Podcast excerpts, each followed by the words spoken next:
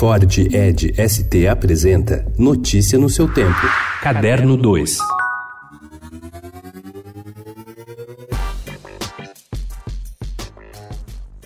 Conhecido como livreiro do alemão, o escritor Otávio Júnior criou o projeto Ler é 10, Leia Favela, com o objetivo de aproximar a literatura dos moradores, formar leitores e para provar que é possível realizar sonhos. E essa tem sido sua grande mensagem. Ele diz ter materializado um sonho com Da Minha Janela, seu novo livro infantil. O outro lançamento, o Grande Circo Favela, sairá na Bienal do Livro do Rio de Janeiro entre os dias 30 de agosto e 8 de setembro. As duas publicações são sobre a vida das crianças na favela.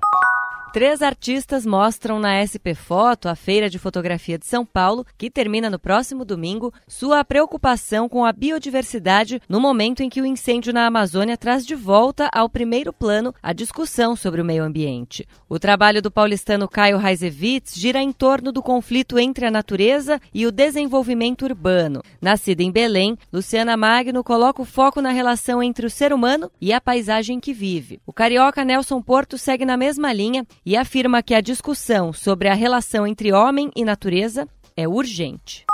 Morreu na madrugada desta sexta-feira, aos 71 anos, o ator Quito Junqueira. Ele morava em Curitiba e se preparava para vir a São Paulo na próxima semana, quando iniciaria o ensaio da peça A Flor da Pele, de Consuelo de Castro. O produtor Ricardo Peixoto, que está à frente da nova montagem, contou que ele passou mal repentinamente. O SAMU foi chamado, mas não conseguiu fazer nada. Quito Junqueira atuou em várias produções da TV, como as novelas Por Amor e Pantanal. Fez cinema e teatro. Enveredou para a política em 1994, sendo eleito deputado estadual por São Paulo.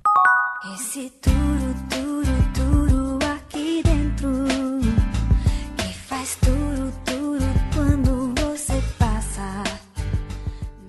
Quando você passa as quatro estações, eu acho que pirei.